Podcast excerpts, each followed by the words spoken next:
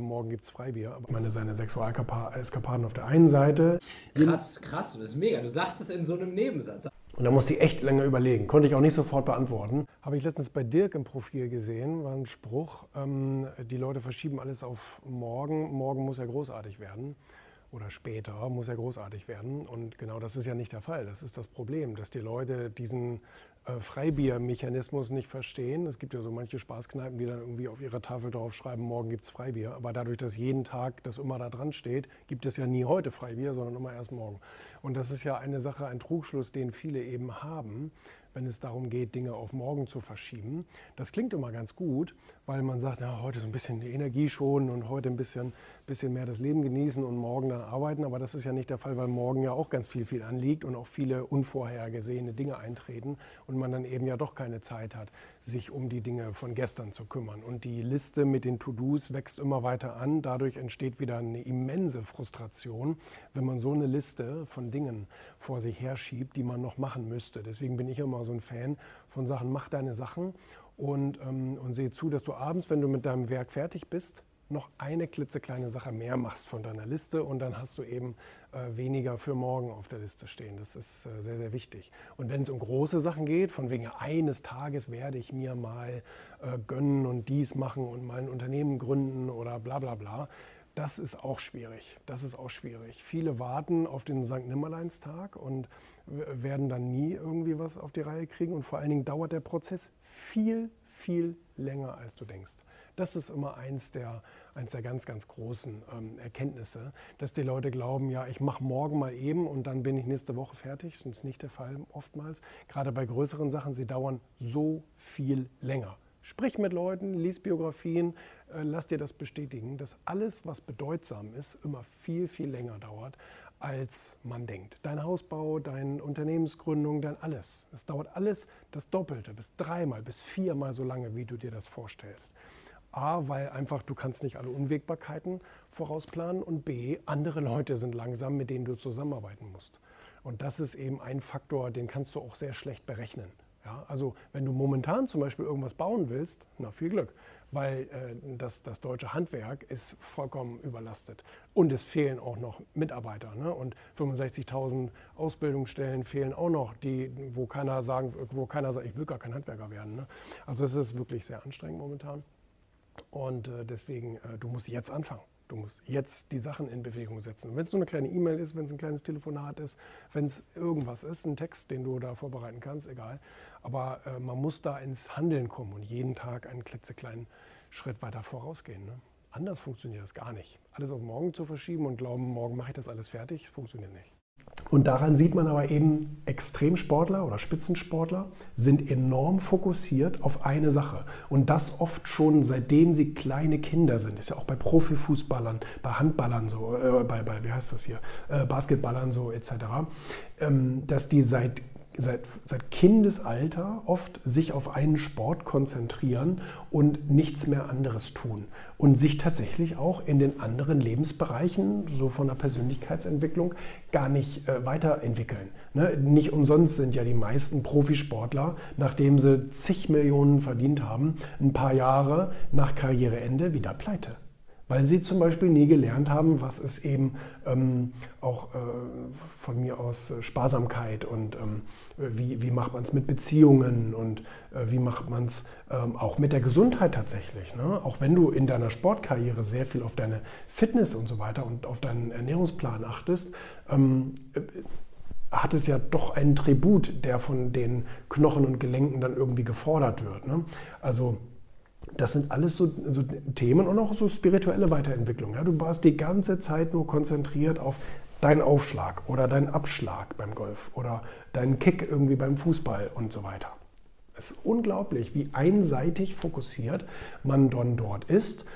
Man könnte es tatsächlich sogar in, vielen, in vielerlei Hinsicht auch mit dem Management vergleichen. Wurde mir gerade wieder so bewusst, weil wir Thomas Middelhoff bei Wirtschaft TV im Studio hatten, dass er da eben erzählt hat, als Manager bist du auch die ganze Zeit nur auf deine Disziplin konzentriert und auf eigentlich in deinem ganzen umgebenden Leben nichts sonst. Naja, und das ist sicherlich ähm, ein ganz wichtiger Punkt, warum, warum ich abrate, sich von Spitzensportlern irgendwie als Vorbild inspirieren zu lassen. Weil die eben in einer Sache, ja, sind sie super gut, ganz toll, diszipliniert und ähm, so weiter, aber in vielen anderen Lebensbereichen sind sie wirklich Nieten. So, ne? Einfach weil sie es nie gelernt haben und auch sich selbst nie beigebracht haben. Kann man das vergessen, ja. Endlich bedeutet Ego ich, also meine Persönlichkeit, mein Charakter, ich, mein Leben, mein, meine, Le meine, meine, Lebensträume und Wünsche. Ähm, äh, das, das ist eigentlich das Ego. Und ähm, das ist unser Selbst, wenn man so will. Das ist beeinflusst durch, durch verschiedene Sachen. Ja. Das ist beeinflusst einmal durch die ganzen Sachen, die dir von außen gesagt wurden, wer du bist. Ja. Und da muss man aber auch die innere Stimme, die ist leider sehr leise, Ja. hören, wer bin ich eigentlich, also was denke ich eigentlich selbst über mich. Krass, jetzt Mal ohne noch- jetzt die ja. anderen Stimmen zu hören. Und ähm, wir denken das auch oft über unsere Meinung, dass wir unsere Meinung vertreten, aber letztendlich ist es gar nicht unsere Mhm. Ja, Meinung, ja. sondern das ist eine indoktrinierte Meinung. Krass, krass, das ist mega. Du sagst es in so einem Nebensatz, aber das stimmt.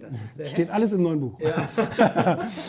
so. Und von daher ist ein, also wenn, wenn, wenn, ich, wenn ich mich selbst verwirklichen will, wenn ich meine Träume erfüllen will, wenn ich, ähm, wenn ich selber jemand von Bedeutung sein möchte, also entsprechend ein großes Ego pflege, ähm, dann ist das äh, positiv und nicht negativ. Also sich selbst zu vernachlässigen und selbst zu vergessen, sich selber klein zu reden, finde ich, ist negativ. Ich, ich würde gerne noch mal auf eine Sache noch mal, ich würde da gerne ein bisschen weiter drauf rumreiten. Und zwar, du hast gesagt, das ist nicht deine Meinung. Was ist dann meine Meinung? Das ist tatsächlich die, die Aufgabe, die vielen schwerfällt, in sich reinzuhorchen und ähm, zu schauen, was habe ich für Wertvorstellungen. Ja. Was, wie ist mein Wertehaushalt, mein Wertegerüst? Und auch der ist, auch, auch, auch dieser Haushalt ist bei allen Leuten unterschiedlich. Der eine ist tatsächlich ein Gerechtigkeitsmensch und für ihn muss alles immer ordentlich und gerecht laufen und so weiter. Der andere ist ein Unterhaltungsmensch, der braucht immer Spaß, immer Action, irgendwie immer, da muss irgendwann Bewegung drin sein. Und ähm, also es gibt ganz viele verschiedene ähm, Wertvorstellungen, die man im Leben hat. Und da muss man sich einfach selber fragen, wann tut es mir weh? Also wenn ich mit dir rede irgendwie und wann tut es dir weh, wo, wo sagst du, ah nee, da verstößt gerade jemand gegen meine Werte. Okay. Äh, Das, das kann ich nicht akzeptieren, was der gerade sagt oder tut oder wie auch immer. Und, ähm, und, und so muss man sich eben selber kennenlernen und selber wissen, okay, wie tick ich? Wie so eine Bedienungsanleitung für sich selbst. Welche Knöpfe werden bei mir gedrückt und was passiert dann? Ja. Und, ähm, und, und, und so muss man sich halt eben dahin langhangeln, äh, wo man eben sagt, das ist meine Meinung, ähm, das ist etwas, wozu ich stehen kann oder das ist etwas, was ich mir nur von anderen aufgeschnappt habe. Das ist aber eine, eine schwierige Aufgabe. Absolut. Ja, ja. Ja, da erschien heute Morgen ein richtig schöner Artikel im Handelsblatt, basierend auf einem Interview mit mir. Das hatte der Herr Bakovic vom Handelsblatt äh, vor einer Woche oder sowas äh, gemacht mit mir. Und ähm, da war die Frage eben, was sind die Learnings von Selfmade-Millionären, mit denen ich gesprochen habe jetzt über die letzten 10, 15 Jahre und was davon lässt sich auch auf das Leben oder auf das Arbeitsleben eines Angestellten übertragen. Und ähm, witzigerweise ganz zum Schluss fragte er dann noch, was meinen Sie, wie viele sind denn das gewesen in den letzten Jahren oder ne, Dekade? Und da musste ich echt lange überlegen. Konnte ich auch nicht sofort beantworten. Musste ich echt lange überlegen und immer so ein bisschen über den Kopf schlagen, äh, über den Kopf schlagen, äh, mal im Kopf äh, überschlagen und ähm, auch mal so ein bisschen durchgehen, äh, wie viel das gewesen sein können. Und das waren echt 500. Das ist super, super krass. Ähm, das hätte ich selber gar nicht, äh, gar, nicht, gar nicht gedacht. Aber wenn ich wirklich jeden, also klar, nicht jeder war jetzt irgendwie ein großer Aufmacher bei uns oder irgend sowas. Manches waren auch einfach nur Gespräche, ne, die ich gehabt habe, ähm, ohne dass daraus nachher irgendwas Mediales entstanden ist. Und 500, echt krass. Ne? Aber es sind eben auch schon 15 Jahre. Also 16 Jahre selbstständig und, und ähm, 15 Jahre, in denen ich dann auch wirklich aktiv eben so Überflieger treffe. Ne? Krass, muss ich echt selber, muss ich echt selber staunen. Ähm, und da ging es hier um die Punkte, in sich selbst investieren und vor allen Dingen lesen, ist ja so mein, mein Credo, ist ja so das, wofür ich echt so ein bisschen kämpfen möchte, dass die Leute das lernen, beziehungsweise dass die Leute lernen Weil man fragt sich immer, wie kann ich mehr wissen, wie kann ich mehr Gehalt, wie kann ich mehr Erfolg haben, bla bla bla. Ja, indem du hier oben irgendwie ein bisschen schlauer wirst. Und wenn du jeden Tag auf dem Klo ein paar Seiten liest, was meinst du, was das für einen Unterschied macht in den nächsten fünf oder zehn Jahren? Da hast du lexikaweise hast du was gelesen. Das ist unglaublich. Ähm, oder hier Kritik ernst nehmen und an Schwachstellen arbeiten. Das ist ein zweischneidiges Schwert. Zweischneidiges Schwert deshalb, weil äh, das, die meiste, das meiste Feedback von außen ist nichts wert, weil es nur auf seiner oder ihrer Meinung basiert. Das ist nicht belastbar sozusagen. Aber es gibt eben auch ähm, Kritik, die uns hilft, uns selbst ein paar brutale Fragen zu stellen und, und eben so, zu überprüfen, ist das wirklich so belastbar, was ich da denke, wie ich handle, meine Überzeugungen etc. Oder äh, bin ich wie so ein Blatt im Wind bei der ersten Kritik, bin ich weggepfiffen. So, ne? Das ist eben auch eine Frage, die man sich stellen sollte. Ähm, auf Eigenmarketing kommt es an, ja. Also ich glaube, das ist heute eine, eine bekannte These, dass man ähm, eben auch sich selbst zu einem guten Stück vermarkten soll und das gilt auch für den Angestellten. Auch ein Angestellter muss ja auf sich und seine Fähigkeiten, auf seine Leistungen, auf, ne, auf das, was er geschaffen hat, muss er ja aufmerksam machen. Sonst merkt das nämlich keiner. Wenn nachher einfach nur in der Bilanz steht, das, das Unternehmen hat ein bisschen mehr Erfolg gehabt, toll. Aber wer war denn dafür verantwortlich? Das muss man schon kommunizieren, das ist schon wichtig. Ähm, und auf Sinnsuche gehen, äh, und Herausforderungen statt Belohnungen lieben, ist tatsächlich so. Wer immer nur der Belohnung hinterherjagt, der ist ja dann sehr, sehr schnell sozusagen wieder in so einem Loch drin. Ne? Die Herausforderung an sich muss etwas sein, was man liebt und worin man sich, ähm, worin man sich verlieben muss. Und das muss halt Sinn machen. Ne? Muss halt Sinn machen. Also das haben mir wirklich sehr viele Menschen gesagt. Ähm, nicht zuletzt und sehr eindrucksvoll der Götz Werner, der Gründer von DM, und ähm, Multimilliardär, der hat gesagt, wenn das alles keinen Sinn macht, dann macht das alles keinen Sinn.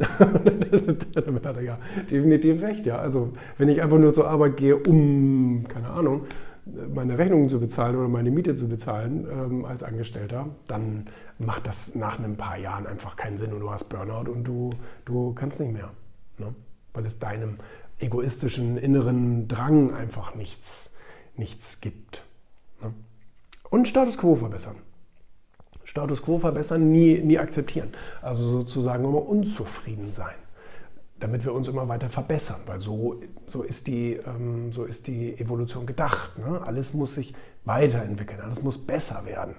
Ja, also der Diesel von vor 30 Jahren ist doch gut, dass der heute nicht mehr läuft, weil Leute einfach sagen, das geht noch besser, es geht noch ein Stück besser.